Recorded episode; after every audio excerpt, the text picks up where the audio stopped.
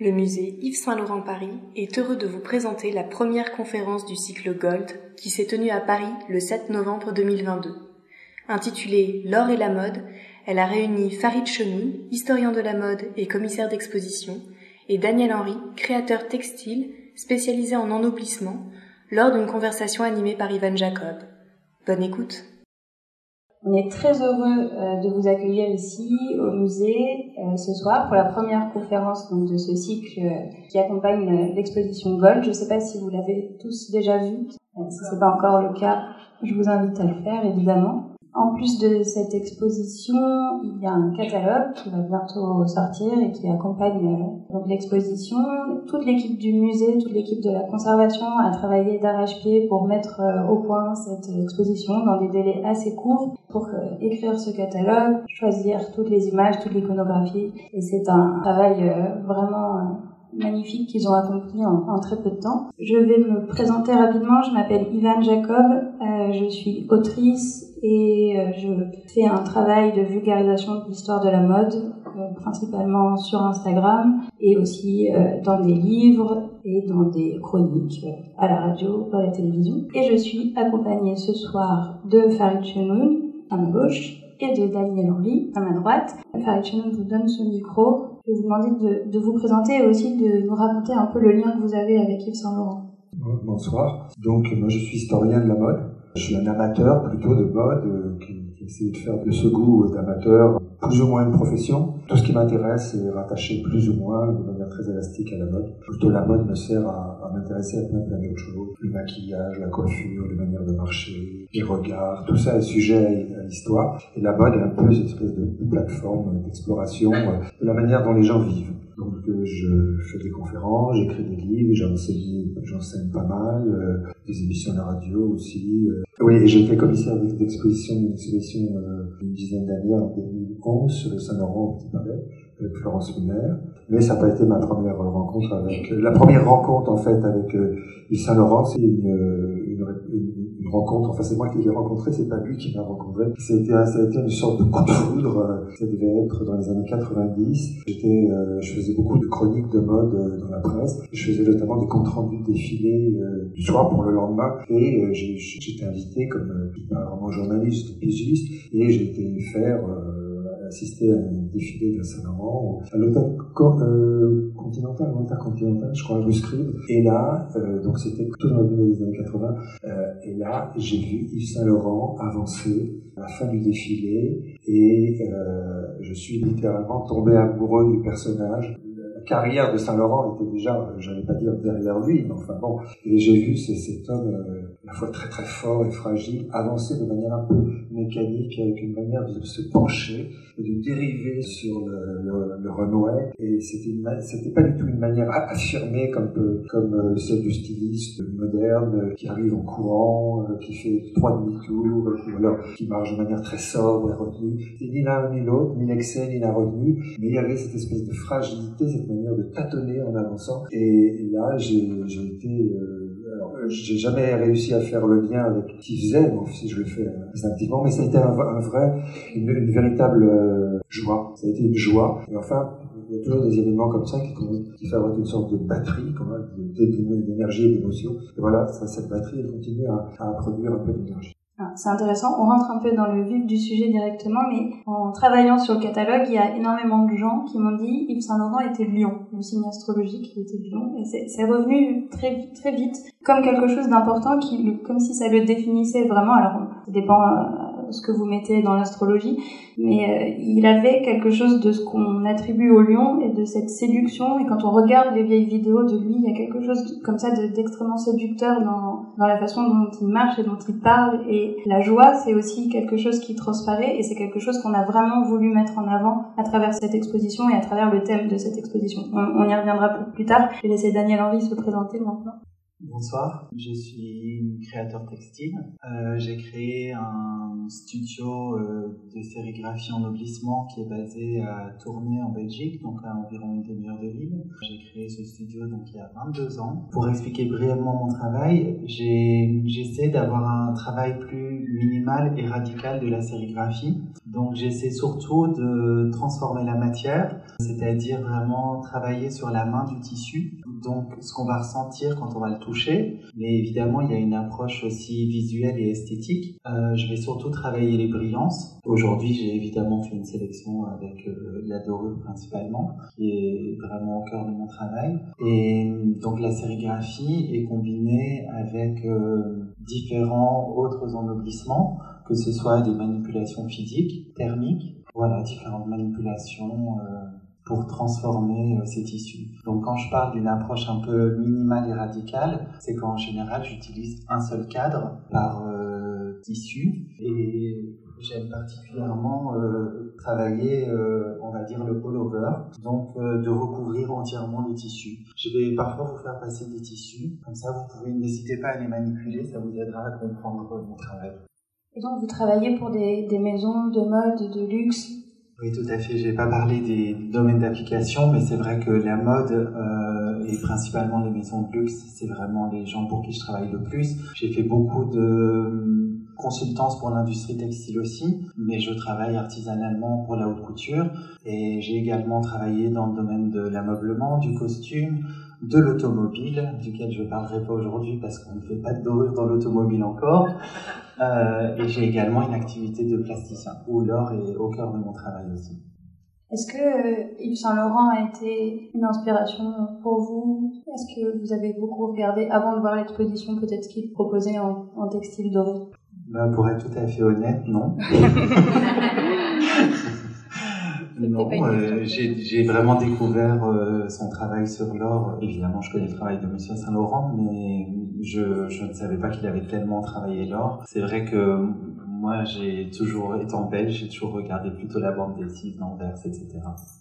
Alors, on, va rentrer dans le vif du sujet. Donc, la conférence d'aujourd'hui porte sur euh, sur l'or et la mode, donc vraiment sur le vêtement, et c'est pour ça que que nous avons invité euh, à la fois Daniel Henry qui a cette connaissance euh, du textile et qui va pouvoir revenir avec nous un petit peu sur l'histoire aussi de de l'évolution du, du doré dans le textile, et Farid Chenoun pour ses connaissances de l'histoire de la mode et de la symbolique de l'or dans l'histoire de la mode. Moi, je voulais commencer par quelque chose. Il y a, une anecdote que j'ai beaucoup aimée en travaillant euh, sur ce sujet. C'est euh, celle de la d'une robe que Yves Saint Laurent a créée pour une statue de la Vierge dans une église de, de Paris, du 17e arrondissement de Paris. Alors, c'est un prêtre qui a demandé à Monsieur Saint Laurent de créer une robe, et lui, il a créé une robe qui est euh, vraiment flamboyante, qui a tous les attributs, voilà, de, de ce qu'on a voulu raconter dans cette histoire du doré. Et pourquoi j'ai pensé à ça en introduction, c'est parce que Daniel Henry, dans le travail que vous m'avez montré, vous dites que vous êtes inspiré par euh, le sacré. C'est quelque chose qui est aussi assez présent dans l'inspiration d'Yves Saint Laurent. En tout cas, il en a parlé plusieurs fois dans des interviews. Il a dit plusieurs fois qu'il avait été marqué par euh, l'intérieur des églises, par euh, cette ambiance dorée, par pas forcément par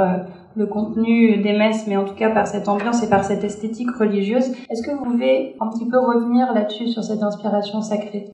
Oui, en effet, c'est vrai que quand on rentre dans une église, on a tout de suite tendance à lever les yeux au ciel. Il y a, il y a cet absolu qui est là et, moi, ce que j'adore aussi dans la dorure, c'est surtout le fait que, avant d'être une couleur, c'est vraiment une lumière et une matière. Donc voilà, c'est vrai que cette notion d'éternité, tous ces rayonnements qu'on trouve dans les églises, tous ces bois polychromes, c'est une inspiration énorme. Pourquoi le doré, c'est quelque chose comme ça d'aussi de, lié au religieux? Qu'est-ce que ça peut nous dire, à votre avis? Je, crois que vous aviez une photo aussi dans, votre atelier. Voilà, et il y, avait, quelque chose dans l'inspiration du moodboard aussi qui fait penser à cette inspiration-là. Oui, tout à fait. Euh, donc c'est vrai que donc ça c'est ce qu'on appelle euh, aujourd'hui un mood board, qu'on peut aussi appeler une planche tendance. C'est vrai que donc j'ai tendance à souvent partir du religieux. On voit par exemple là euh, une icône euh, orthodoxe, mais c'est vrai que j'ai aussi besoin pour créer une modernité d'associer ces images à d'autres images. Donc donc par exemple l'image en bas à gauche, c'est une photo contemporaine avec une, une aura sur un garçon qui est plutôt habillé type sportswear c'est ces associations qui vont m'aider à essayer de créer une contemporanéité par rapport à ce sujet. Et c'est vrai qu'il y a aussi une inspiration, euh, la première image qui est une image de culturisme. Culturisme a la même source que le culte dans la religion. Donc j'essaie de faire des associations comme ça avec la nature. Je trouve que la paille est comme une sorte de dorure naturelle. Après j'ai ce paysage plus chimique de sulfure, même si c'est un paysage naturel. Il y a ce paysage africain où on sent vraiment la lumière. Et puis c'est vrai que j'ai souvent tendance à associer quelque chose de complètement païen, comme ces tôles métalliques argentées, pour essayer de faire vibrer tout ça. Et puis la main est toujours présente simplement parce que c'est mon outil au quotidien et c'est le savoir-faire euh, que j'essaie de perpétuer à ma manière. La paille et le blé d'ailleurs, dont on peut voir euh, quelques exemples dans l'exposition et qui est un symbole important pour Yves Saint Laurent et pour euh, Christian Dior aussi. Fan Chenoun, on, se demandait quel pouvait être le textile doré le plus ancien. On n'est pas sûr de ça. Moi, je sais qu'il y en a un qui a été retrouvé et qui date du 4e siècle de notre ère. Mais vous me disiez que peut-être en Égypte, il y avait quelque chose déjà. Oui, enfin, moi, j'ai pas de. J'ai cherché, mais euh, je suis suis pas non plus un spécialiste de l'histoire du textile. Mais euh, à l'occasion de cette présentation, euh, j'ai fait quelques recherches. J'ai pas trouvé de vêtements à proprement dit. Par contre, dans l'iconographie, il y a des traces, notamment en Égypte, de, et dans certains textes, notamment de, de vêtements qui portent des palmes d'or, qui sont des palmes donc des feuilles d'or, ou non pas forcément des feuilles d'or, mais peut-être un tissage dans le dos du vêtement. Voilà, ça c'est la seule trace. Mais c'est vraiment, euh, comment dire, l'enquête historique, c'est vraiment comme l'enquête de beaux assassinats, de beaux meurtres. Qui l'a tué Et c'est, on, reste très très très souvent dans l'incertitude, donc euh, une vérité du jour peut être démolie le lendemain. Donc c'est très très difficile de savoir. Par contre, il y a des époques où on sait qu'il y a des grandes routes qui s'installent, il y a des parcours qui deviennent visibles. Pendant toute la notre conversation, vous verrez qu'on va souvent euh, être à la frontière du doré et du lumineux, donc de l'or et de l'argent. Euh, ça me fait penser une petite anecdote d'ailleurs que vous savez, connaissez peut-être euh, ce mot de Cocteau qui est très connu sur euh, Dior. Que dans, dans, dans, le nom de Dior, il y a le nom de Dieu et il y a le nom de l'or. Et dans les années 50, il y a un écrivain qui est un peu oublié mais qui était très talentueux qui s'appelle Larry Calais qui avait fait un livre, un roman qui est une sorte de satire du monde de la mode au début des années 50. Et son personnage qui est une sorte de fake de, Christian Dior, s'appelle Patrick d'Argent. Donc, on est lui aussi passé de l'or à, à, l'argent sans vergogne et je pense qu'on va, on va le faire souvent. Donc voilà. Alors, il y a évidemment quand l'or est présent partout hein, dans, toutes ces civilisations, euh, mais quand on parle véritablement de l'utilisation vestimentaire de l'or, là, euh, tout d'un coup, ça devient extrêmement, extrêmement fragile le, le, vêtement dont je parlais, qui date du 4e siècle, qui a été retrouvé en 2020 par des archéologues de l'INRAP. Donc le, la, la, base avait quasiment disparu, mais les fils d'or restaient. Donc euh, on a pu retrouver euh, ce tissu dans un état de conservation qui est incroyable euh, vu son âge. Et ce qui est intéressant, c'est qu'il appartenait sans doute, parce qu'il était aussi en... L'étoffe était pourpre, hein, qui est la, couleur de l'aristocratie, ou en tout cas des, des rangs les plus élevés de la noblesse. Et donc on, pense qu'il appartenait à quelqu'un de haut rang. Ça, c'est quelque chose qui existe depuis toujours, euh, l'utilisation du doré pour euh, marquer la distinction. Pour les Égyptiens, c'est lié au soleil, donc à la divinité. Donc c'est quelque chose qui est lié à la fois au divin et qui est un signe de pouvoir. Oui, ça là, on ne peut pas dire le contraire. Hein. Euh, d'ailleurs, c'est intéressant que le cinéma hollywoodien, on en parlera peut-être tout à l'heure, le, le cinéma hollywoodien très bling-bling euh, des années 50, euh, tous les grands films euh, antiques de cette époque-là utilisaient l'or pour parer, notamment Cléopâtre. Donc, je pense que les, les, les, chercheurs qui ont travaillé avec les costumiers de l'époque, enfin, ne sont pas embarrassés avec les résultats de, de recherche faits sur plusieurs années. Donc, ils ont décidé qu'il y avait une espèce d'évidence au fond, il faut faire crédit à cette évidence, même si euh, la recherche historique est beaucoup plus tatillonne et, prudente, mais il faut faire confiance à cette, espèce d'évidence des costumiers hollywoodiens qui ont simplement euh, rejoué finalement au cinéma une vérité qui est évidente pour, euh, pour tout le monde, c'est que l'or, c'est la puissance. Et donc, euh, vous parliez de secret, de sacré, quand vous avez parlé, vous avez parlé de sacré, j'ai pensé tout de suite aux monstres sacrés, hein, qui sont... pourquoi on a cette expression est née à ce moment-là, à peu près dans les années 30-40, au moment du glamour? Eh Bien, c'est le cinéma qui assure, d'une certaine manière, qui prend la relève, une religiosité qui est peu décadente, qui a perdu son, de, son, de son aura, on reviendra peut-être sur, l'origine de ces mots, et bien, il y a ce, cinéma, ce cinéma de l'amour qui est là pour euh, refaire vivre la, puissance du vêtement d'or. Et les icônes byzantines, alors, si on peut revenir euh, là-dessus, vous avez choisi cette image. Euh, ah oui, les, alors l'histoire de Byzance est une histoire absolument merveilleuse qui demande des années, des années de lecture et de, de réjouissance, hein, si on a l'envie et la, et la, patience. En fait, tout le monde connaît. Exemple, là, euh, vous avez plus entendu quelqu'un dire, non mais attends, c'est pas Byzance ici. Hein. Qu'est-ce que ça veut dire, c'est pas Byzance? Je, ne savais pas ce que ça veut dire.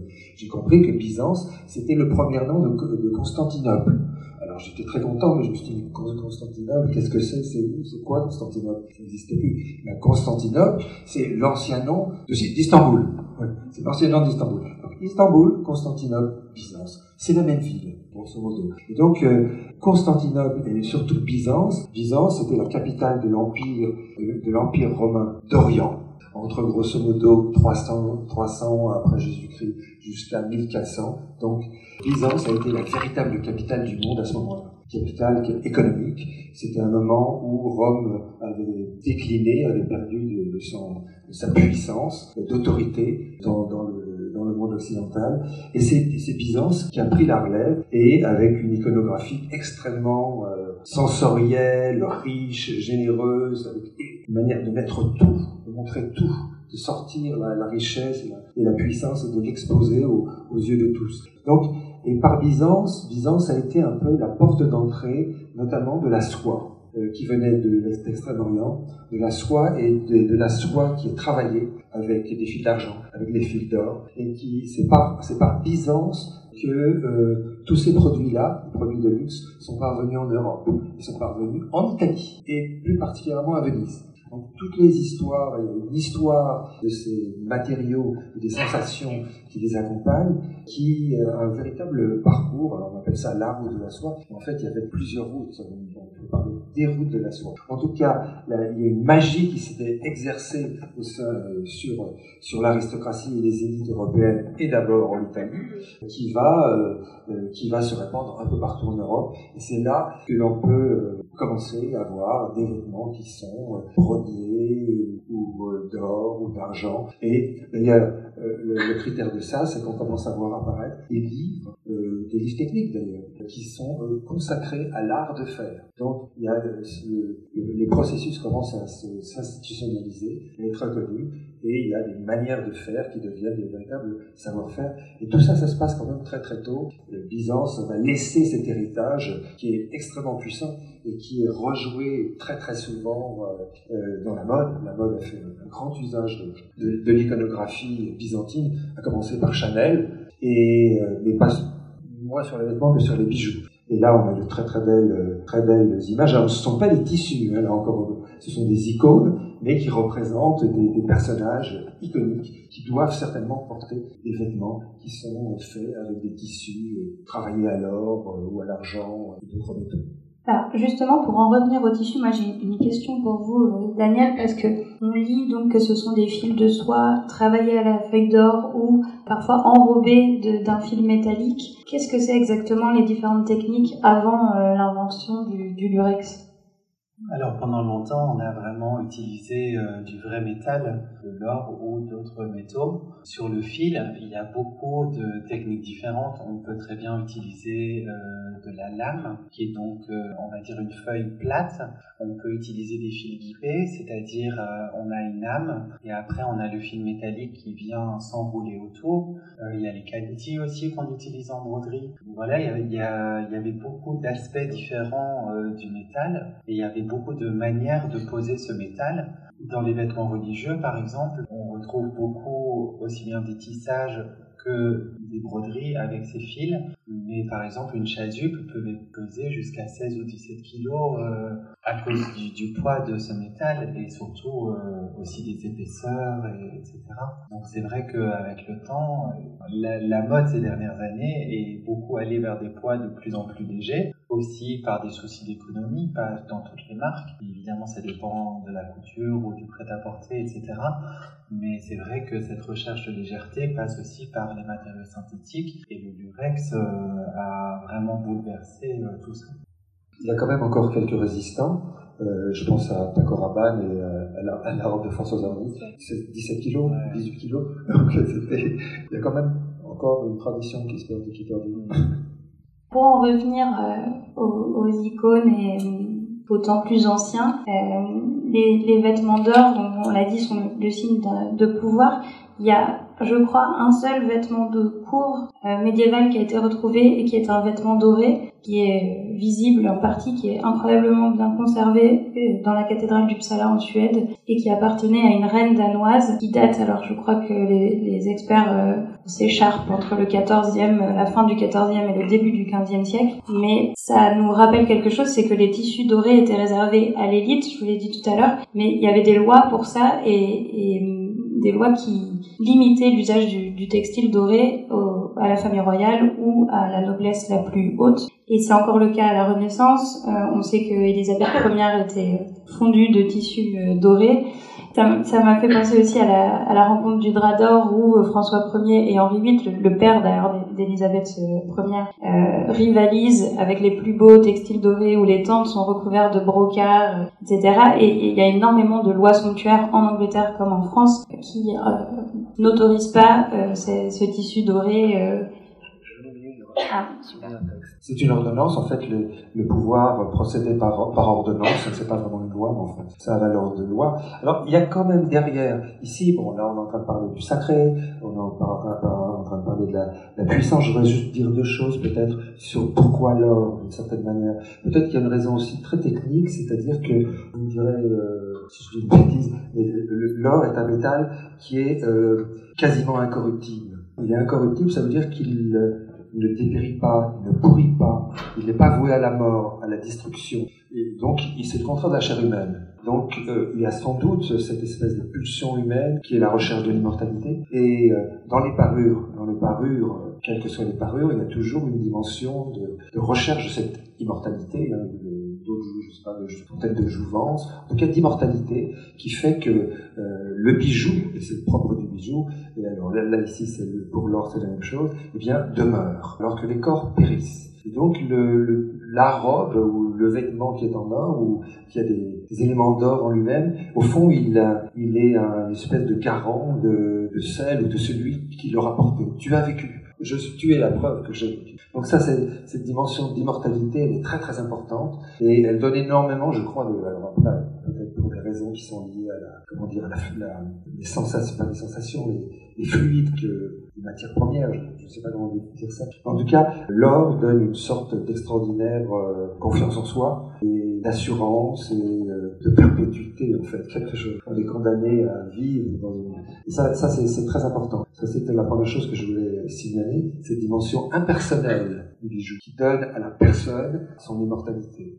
Parce que si on se contente de sa seule personne, bon, c'est intéressant, mais bon, ça ne dure pas très longtemps. Mais si en plus on a porté des, choses impersonnelles puissantes en or, eh bien, le personnel reste encore là. Je ne sais pas si je me suis exprimé clairement, mais bon. Et la seconde chose qui est très importante aussi, au propos de ce que tu disais, c'est qu'en fait, il y a un contexte économique derrière ça. Il y a un contexte socio-économique. Ici, c'est une multi L'histoire de l'or comme l'histoire des tissus précieux une, une histoire du, du chat et de la souris. Le chat, c'est le roi, et la souris, c'est les consommateurs, les, aristocrates, les grands bourgeois, etc. Et en fait, en, France particulièrement, mais pas qu'en France, au fond, il y a un problème de circulation de l'argent. De l'argent, c'est monnaie, monnaie.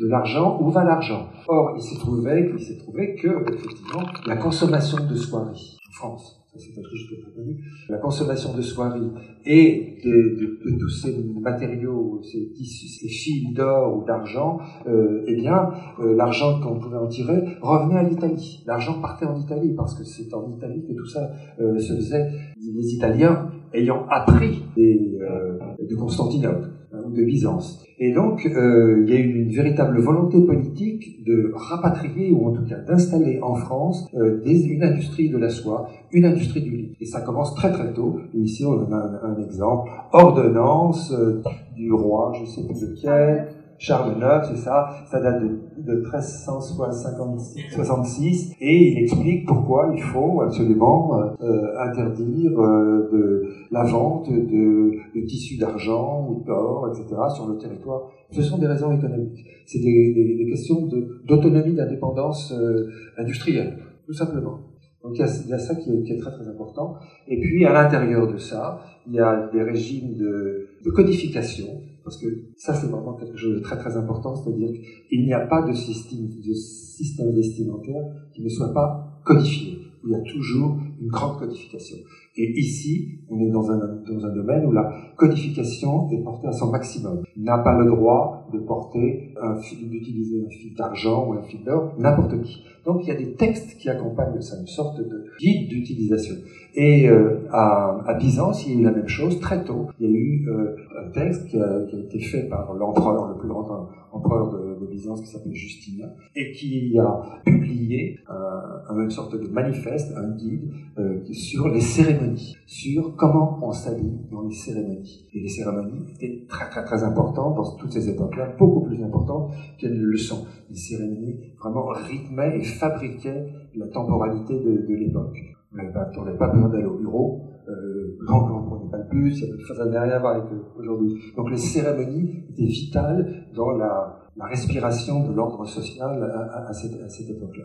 Alors ce qui se passe évidemment, c'est que euh, il y a eu énormément d'ordonnances, notamment euh, concernant l'or et l'argent. Et pourquoi il y en avait beaucoup? C'est parce qu'elles n'étaient pas suivies. Genre comme ça. Dès que le chat avait tourné la tête, les souris se mettaient à danser. Donc, et les aristocrates ont commencé, à, pas les aristocrates, mais les grands bourgeois, notamment le fameux bourgeois gentilhomme, hein, ce fameux bourgeois gentilhomme qui n'est qu'un bourgeois et qui s'habillait comme un gentilhomme et qui faisait s'esclaffer de rire tous les aristocrates qui regardaient la pièce de Molière à, Versailles. Et donc, il y a eu cette espèce de lutte euh, sur la consommation, qui a le droit de consommer quoi? Ça c'est un point euh, fondamental parce que avec euh, l'invention du, du, lurex, donc au, milieu du, du 20e, enfin à partir des années 30, mais surtout au, milieu des vers 1945, euh, c'est la démocratisation de, de cet or qui intervient et donc qui va pouvoir habiller beaucoup plus de monde. Et Saint Laurent, Yves Saint Laurent a beaucoup joué aussi de ça, de de cet ancien régime qui se retrouvait un petit peu quelque part à la belle époque qui le fascinait et dont en même temps il se moquait euh, aussi. Et il a beaucoup utilisé ses insignes de pouvoir, ce vêtement doré, les, les bijoux qu'il a transformés en boutons sur des vestes pour euh, euh, transférer ce pouvoir qui, qui, était un signe de pouvoir depuis très longtemps vers les femmes et aussi pour dédramatiser un petit peu euh, ce vêtement doré et ce vêtement de pouvoir. J'ai envie de vous demander, Daniel, si c'est encore quelque chose dans votre travail, ou plutôt peut-être dans les commandes qu'on vous passe, qui est important, c'est cette notion de, pouvoir et de distinction. Est-ce que c'est quelque chose qui vous parle ou qui parle à vos clients peut-être? À certains clients, bien évidemment. Moi, ces derniers temps, j'ai quand même beaucoup travaillé pour Maison Margiela en haute couture, la ligne artisanale, qui est donc dessinée par John Galliano. Et c'est un processus euh, de haute couture qui est un peu à l'inverse de ce que les autres maisons de couture font. Donc c'est vrai que, juste pour euh, montrer un exemple, euh, cette dernière saison, j'ai travaillé sur de la démétallisation. Je vais juste vous montrer un exemple et je vais vous faire passer l'échantillon. Quand on parle de démétallisation, ça veut dire qu'ici, on est parti d'un ottoman en soie et lurex et après, j'ai fait une sérigraphie qui est venue attaquer euh, le lurex et qui a enlevé la pellicule métalloplastique qui est en surface du lurex pour vraiment lui donner un aspect vieilli. Donc voilà, c'est dans ce sens-là que je parle d'un procédé euh, inverse. Et si je peux me permettre de rebondir juste par rapport euh, aux mosaïques euh, byzantines, c'est aussi quelque chose qui m'a beaucoup inspiré. Et je voudrais vous expliquer cette technique, par exemple. Euh, ça, c'est ce que j'appelle une sérigraphie structurante.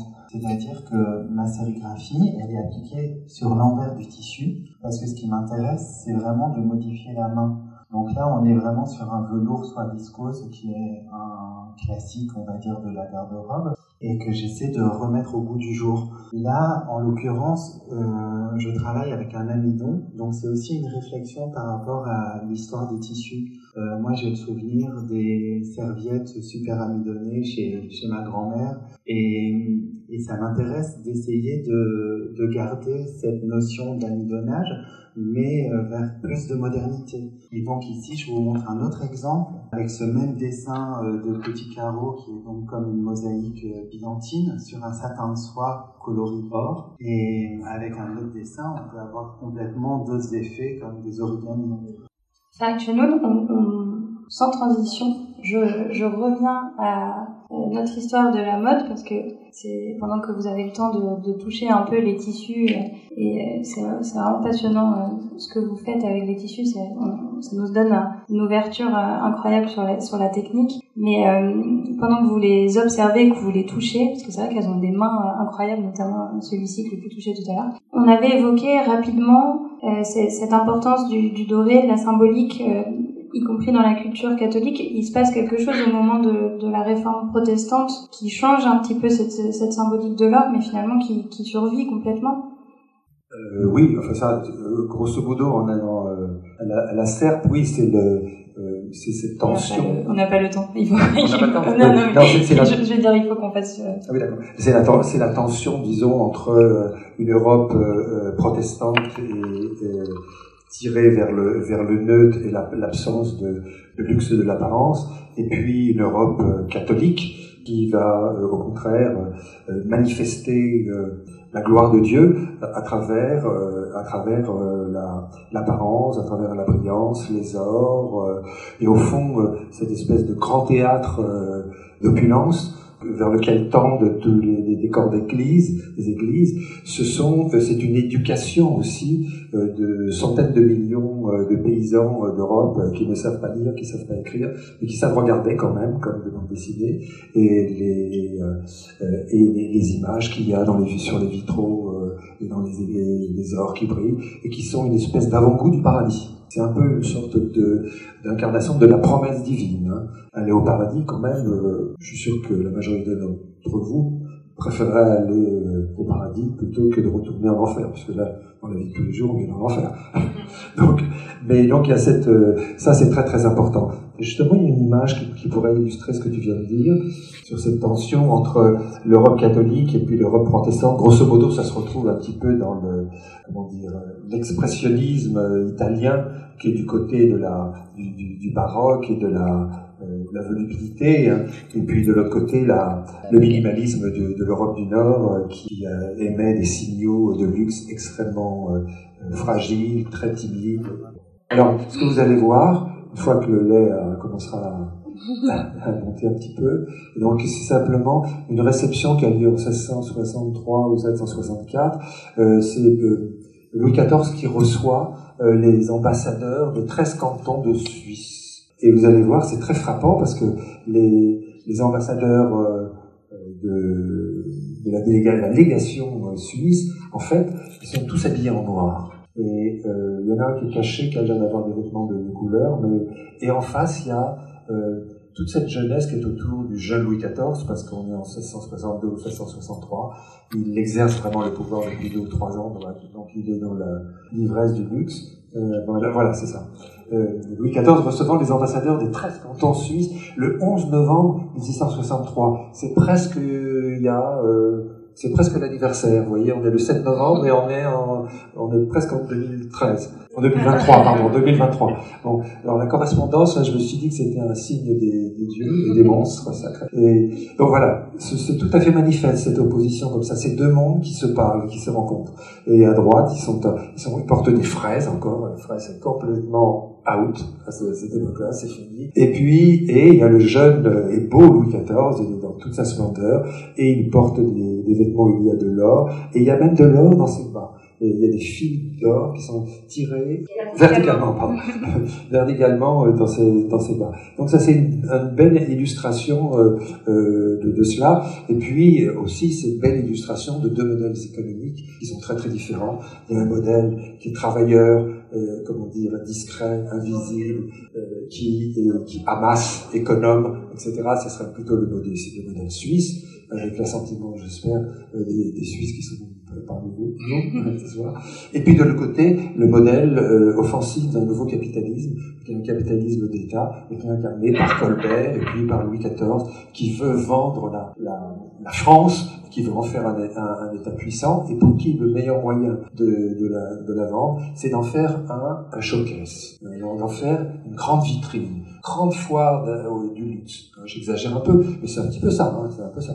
Mais c'est pas péjoratif. Hein, et donc c'est deux, deux formes de réussite qui se rencontrent là, et c'est très intéressant de ce point de vue-là. C'est le moment où Colbert installe des manufactures un peu partout dans, dans le royaume. Euh, pour, euh, donc on parlait des soies, c'est le cas aussi pour la dentelle. Alençon.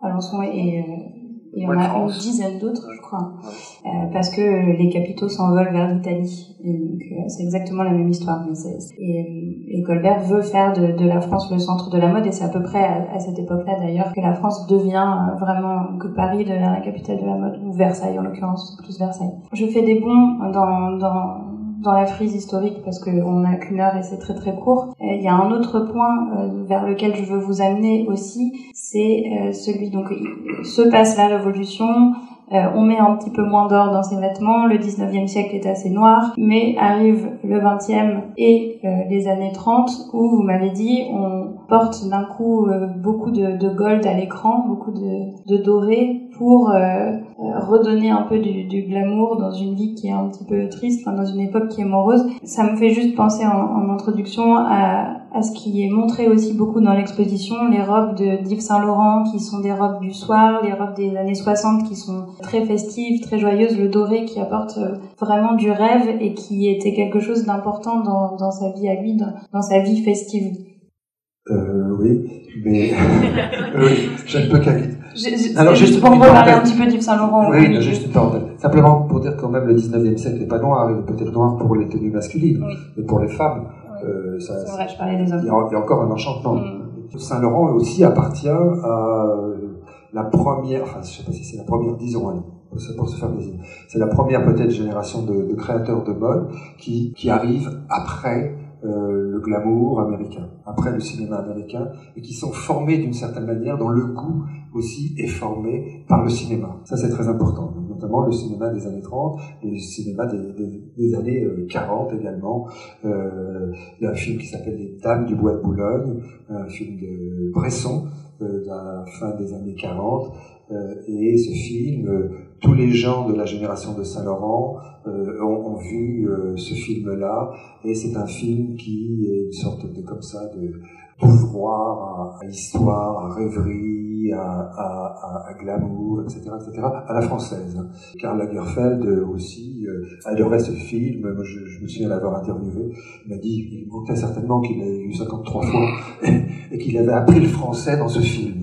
Mais l'expression était très belle. Donc il y a vraiment ça et Saint-Laurent aussi a été, je crois, très très marqué euh, du parler du spectacle, mais aussi par le cinéma, le cinéma des années 30 et des années 40, et les stars, la reconnaissance des stars faisait partie aussi, je pense, de, son, comment dire, de son amour de la mode et, de, et, des femmes. Hein. L'amour des femmes passait par l'amour des stars féminines. Ça, c'est très, très, important. Donc là, il y a un changement personnel dans l'inspiration qui fait que c'est plus tout à fait les divas euh, de la fin du 19e siècle, style euh, Sarah Bernard, même si Sarah Bernard est très très important, était très importante pour Saint-Laurent et pour Pierre Berger peut-être plus encore. Donc euh, voilà, je sais pas si je réponds à ta question. Non, pas oui, fait. Un peu. Euh, un peu tu, je, je, parle du glamour.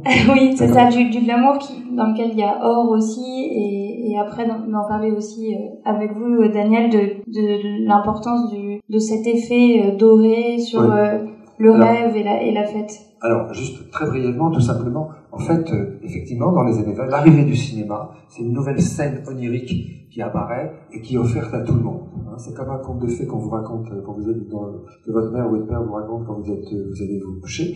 Mais là, c'est pas ça. Vous êtes endormi d'une certaine manière, vous faites un rêve, vous êtes dans la salle de cinéma, et puis il y a un grand conteur ou une grande conteuse qui s'appelle le cinéma.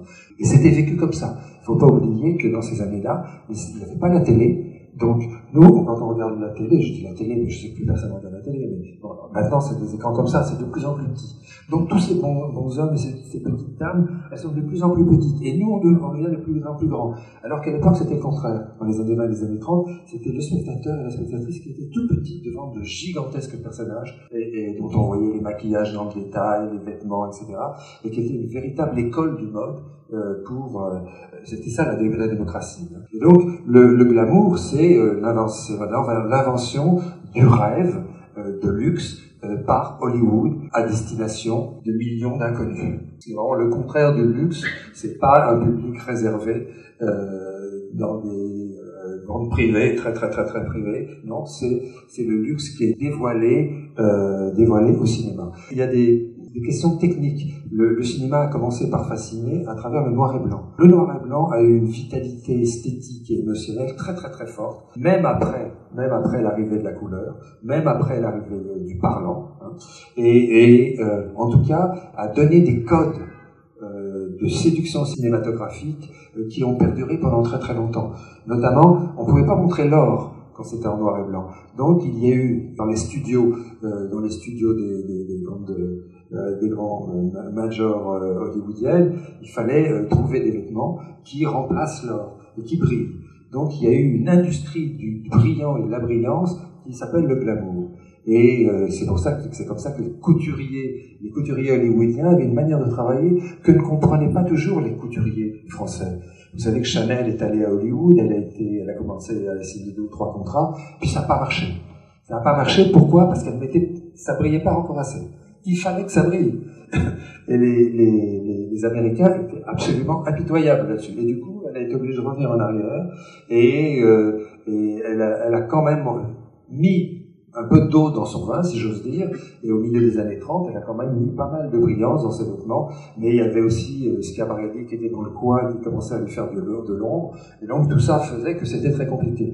Mais, et d'une certaine manière, donc le glamour, c'était ça. C'était cette brillance. On appelait ça dans les écrans américains, ça s'appelait silver screen, les écrans d'argent. Et ça avait des incidences dans la mode, ça passait de l'écran à la vie des femmes, surtout des femmes, notamment par exemple dans les bas les bas, les femmes dans les années 20 et les années 30, surtout dans les années, dans les années 30, 20, les, femmes portaient des, des, bas qui étaient brillants, qui étaient brillants, qui étaient comme des bouts de silver screen qui, qui avaient été transformés en bas et qui brillaient même de jour. Voilà un, un exemple typique de la démocratisation du glamour euh, par euh, des, avec des, des, produits pas chers et qui étaient, qui ont créé une nouvelle, une nouvelle industrie. Merci. Alors, c'est pas pas cher aujourd'hui, mais j'ai envie de, de revenir euh, sur cet aspect euh, onirique. Vous, vous, avez évoqué euh, Schiaparelli, c'était quelqu'un que, que Yves Saint Laurent, dont Yves Saint Laurent admirait le travail. Euh, il aimait aussi beaucoup le travail de Christian Bérard qui l'avait beaucoup inspiré. Euh, il y a eu une exposition euh, au, Centre national du costume de scène dernièrement avec des costumes de Christian Bérard et quand on les voit, c'est vrai qu'on on voit l'inspiration forte que ça a été pour, Yves Saint Laurent. le théâtre a été une forte inspiration pour lui la dimension de rêve, de fête, voilà, était très importante. Est-ce que c'est quelque chose qui, pour vous aussi, est encore très importante dans cette utilisation du doré? Euh, non, moi, mon or est assez peu festif, euh, je dois l'avouer. Euh, je pense que j'ai une approche de l'or beaucoup plus austère. Je m'intéresse aussi beaucoup à l'ambivalence de l'or parce qu'il y a ce côté sacré et éternel dont on a parlé. Mais l'or euh, suscite la convoitise et donc euh, la violence et l'injustice aussi. Donc, donc moi, j'essaie toujours de garder cette ambivalence dans mon travail. Peut-être pour illustrer ça, euh, je vais vous parler euh, d'une installation euh, qui est plutôt artistique. C'est une installation qui s'appelle Les Dormeurs. Donc c'est vraiment un travail sur des cercueils. C'est pas du tout un travail morbide non plus, puisque comme ça s'appelle Les Dormeurs, ça, explique que la mort est juste un passage vers un au-delà. Et, donc là je peux travailler par exemple des dorures avec des vieillissements sur de l'écorce ou sur de la paille et toujours avec un fond d'impression noire pour essayer de créer une profondeur. Euh, dans le premier tissu que je vous ai fait passer, euh, le velours craquelé, la base était noire aussi, c'est toujours cette notion de profondeur qui m'intéresse. Alors je vais en montrer un qui est plus sombre, on va dire. Il s'agit d'un patchwork qui a été euh, patiné, donc vraiment tous les tissus de base sont dorés Et après, il y a une patine noire qui vient vraiment noircir l'ensemble, mais il y a quand même une luminosité euh, qui reste là et qui pour moi est importante. Et donc, euh, même dans le travail de patchwork, on voit, euh, c'est similaire au, premier, c'est vraiment un assemblage de tissus différents qui va aussi créer l'effet de dorure. Et tout ça, c'est avec des matériaux qui sont pas forcément précieux et qui sont principalement de récupération. Et alors, est-ce que pour vous, l'intervention du, du Lurex, on, va, je pense, euh, conclure autour de cette idée que le, le doré s'est vraiment démocratisé avec l'intervention du Lurex. Euh, vous, ça change quoi dans votre approche du, de votre travail ou dans les commandes que vous faites pour la mode? Parce que quand on, on parle surtout du, du vêtement euh, ce soir, est-ce que ça met l'or à disposition de plus de personnes. Alors pas forcément pour vous dans votre travail. Est-ce que le lurex change vraiment beaucoup les choses? Est-ce que vous vous travaillez? Euh, je travaille en effet principalement le lurex. Je travaille plus le lurex que le vrai métal, euh, même si certains de mes clients me font travailler sur du ferramétal. Mais je pense qu'aujourd'hui, on... il faut bien faire la différence entre l'or et la dorure. Il y a le vrai et il y a le faux. Aujourd'hui, il y a beaucoup de faux, donc de dorures, qui donnent vraiment quand même, je vais pas dire l'illusion du vrai, mais parfois c'est très difficile de voir la différence entre les deux. Euh, Moi-même, sur certains échantillons, j'ai de la vraie feuille d'or et de la feuille métalloplastique, et personne, enfin si peut-être quelques spécialistes pourraient voir la différence, mais même moi, je, je joue beaucoup sur ce leurre parce que finalement, euh, où est la limite? Même question. Il y a eu, on, en avait parlé un petit peu, une, démocratisation comme ça de l'usage de l'or. Qu'est-ce que vous avez à nous dire là-dessus? Euh, Ce que j'ai à vous dire là-dessus, euh, c'est que en fait, euh, bah, on est peut-être rentré dans une nouvelle ère. On connaît des grands mots de codification, euh, de codification de, du doré. Euh, j'ai juste deux exemples. Euh, moi, j'habite dans la partie nord de Paris, donc sur la rive droite, plutôt vers le nord, et, j'ai repéré un axe qui va de Dubaï à Barbès. Et pourquoi? Parce que dans le bas du, du boulevard Barbès, juste avant d'arriver au carrefour de Barbès, si vous remontez il y a deux boutiques de vêtements, euh, de chaussures. Et ces deux boutiques qui s'appellent, je sais plus comment, Princesse, je sais pas quoi, et il y a que des chaussures dorées. C'est des souliers dorés de, de princesses arabes et de contes de fées. C'est impressionnant. Alors là, maintenant, avec l'automne, l'automne et l'hiver qui arrivent, donc vous avez comme ça cette espèce de caverne de lumière euh, et de, de, glamour dans le bas de Barbès, à deux pas de la goutte d'or, deux pas de la goutte d'or. Donc il y a. Et puis l'autre, euh, et si on continue tout droit, et si on veut passer du faux à l'authentique, il faut aller jusqu'à Dubaï, où à Dubaï, il y a un marché extraordinaire qui s'appelle le marché de l'or, et où, évidemment, toutes les mariées, futures mariées et mères de mariés et pères de futurs mariés vont pour se constituer leur dot, enfin, le, parce que l'or est très très important, et là, ça, on rigole pas sur le, sur, je cherche le terme technique, le grammage. Le grammage. Ouais, on rigole pas sur le grammage. Bon. Et donc, il y a cette espèce de, à la fois hyper authentique et hyper, euh, comment dire, euh, institutionnalisé, sacralisé et, auquel il faut obéir, quitte à, vraiment casser son compte en banque. Et puis, et puis de l'autre côté, une espèce d'incroyable débauche de faux et que et bien compris euh, quantité de, de, comment dire de, de stylistes contemporains, euh, y compris aussi euh, euh les, les, les, comment dire les, les, musiciens, les groupes de rap, euh, de, de gangsta rap qui ont récupéré de, l'or. Donc il y a une nouvelle manière de jouer la vulgarité et de, de retourner les codes. Et ça, ça fait partie de l'avenir de, des effets d'or ou des effets, des effets dorés. Ce qu'on a appelé le bling bling. Ça me fait juste penser à, au costume d'Elvis Presley sur la, la, pochette de son premier album, qui est un costume entièrement doré et euh, dont, on, dont la, la, major voulait faire croire qu'il avait coûté euh, une fortune et qui était en, en, un lamé de très mauvaise qualité qui était parti en lambeaux euh, très rapidement. Ouais. Ouais. ça. Je pense qu'on va euh, devoir conclure rapidement et peut-être prendre des questions si vous en avez dans la salle. Daniel Henry, est-ce que vous avez une dernière chose à dire de manière générale, quelque chose que je vous aurais pas laissé le temps de dire? Euh, Peut-être juste pour finir, euh, parce que je parlais euh, justement du leurre, il y a un matériau que j'aime beaucoup qui est le latex. Je vais juste vous en faire passer un. Celui-ci, donc c'est un latex nacré doré qui a été imprimé avec un motif très classique français. et les pièces que vous voyez à l'écran, ce sont des pièces en latex également. Le côté liquide qu'il y a dans ce matériau, l'illusion euh, de, de cet or se mélange avec l'argent. Euh. Enfin voilà, il y a quelque chose qui se passe. Euh, je peux aussi montrer euh, vite fait euh, cette broderie, même si c'est c'est pas ma spécialité la broderie, mais là par exemple en bas à droite, ce sont des perles japonaises en plaqué or 24 carats euh, que j'ai confrontées avec des graines, des perles en coquillage et des perles en bois, et je je mets au même statut des matériaux très différents. Et quand je regarde cette broderie, je me demande quelle partie donne la plus l'illusion d'or et j'ai parfois l'impression que c'est pas l'or 24 carats qui m'en donne le plus.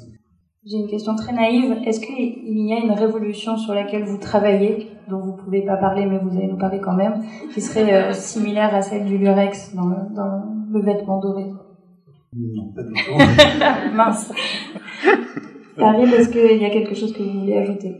Euh, oui, moi, c'est dommage, on n'aura pas le temps d'en parler, mais j'aurais bien que Nicolas en, en, en parle. C'est-à-dire, euh, c'est l'idée que, en fait, la, la, brillance, la flamboyance, la lumière, elle n'est pas forcément dans le tissu, elle est dans la manière dont la lumière prend le tissu. Et qu'il y a des manières de, de travailler le tissu, l'essence, vous parlez d'aplati, euh, de lamé, etc., qui sont des manières de travailler de manière à ce que le, le tissu prenne la lumière et que la lumière puisse faire son travail. Il y a une espèce de collaboration entre la lumière et puis et la technique du, de pose, le dispositif en fait de tissu. Et ça, je trouve ça vachement intéressant. Il y a, il y a quelques années, il y a eu une exposition, je crois que c'était aux Arts Déco, qui s'appelait Jouer la lumière, où il y avait des, des, des trucs extraordinaires. Il y a un catalogue qui existe toujours qui est vraiment intéressant sur des, mais des trucs de petits détails, c'est-à-dire comment, par exemple, certaines robes sont faites pour ne pas euh, vous, vous illuminer de face, mais qui sont faites pour être regardées de profil. Et qui a, que la, la véritable incandescence du tissu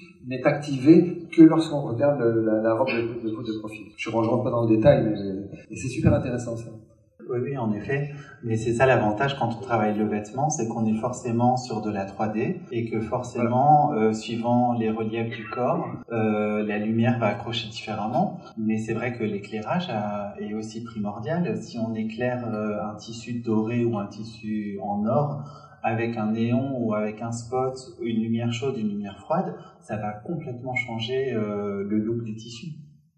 On va conclure là-dessus. La lumière, c'est quelque chose qui est très important euh, dans le travail d'Yves Saint Laurent, dans son inspiration aussi. Dans l'exposition, dans le catalogue. Il était aussi très marqué par la lumière d'Oran, où il était né, par la lumière de Marrakech, qui était tombé amoureux. Et, euh, c'est quelque chose euh, qui est très lié au, gold, parce que parfois c'est un, un, tissu, parfois c'est un bijou, parfois c'est juste simplement une, lumière, effectivement. Je vais vous passer la parole si vous avez des questions. Bonsoir et merci euh, à vous. Euh, j'ai une question pour euh, Daniel Henry. quelle est la matière avec laquelle vous préférez travailler et qui rendrait le plus l'esprit d'or? Bah, je pense le velours.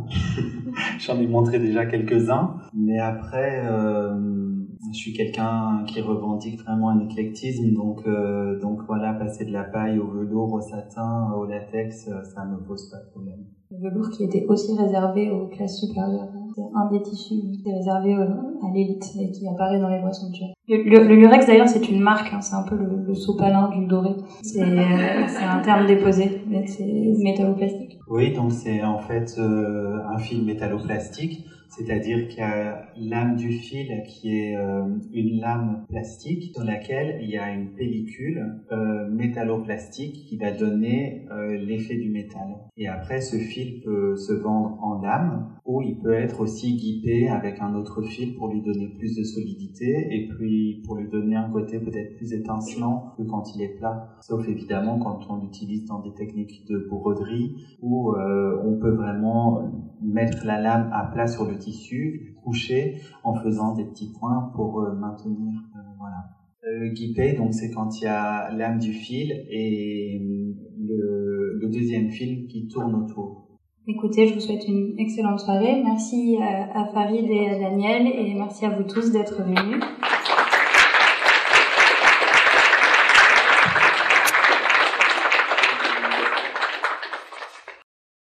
Ainsi s'achève la première conférence de notre cycle Gold. Nous espérons qu'elle vous a plu. N'hésitez pas à vous tenir informé de notre programmation sur le site internet et les réseaux sociaux du musée. Nous sommes toujours très heureux d'avoir de vos nouvelles. À très vite au musée Yves Saint Laurent Paris.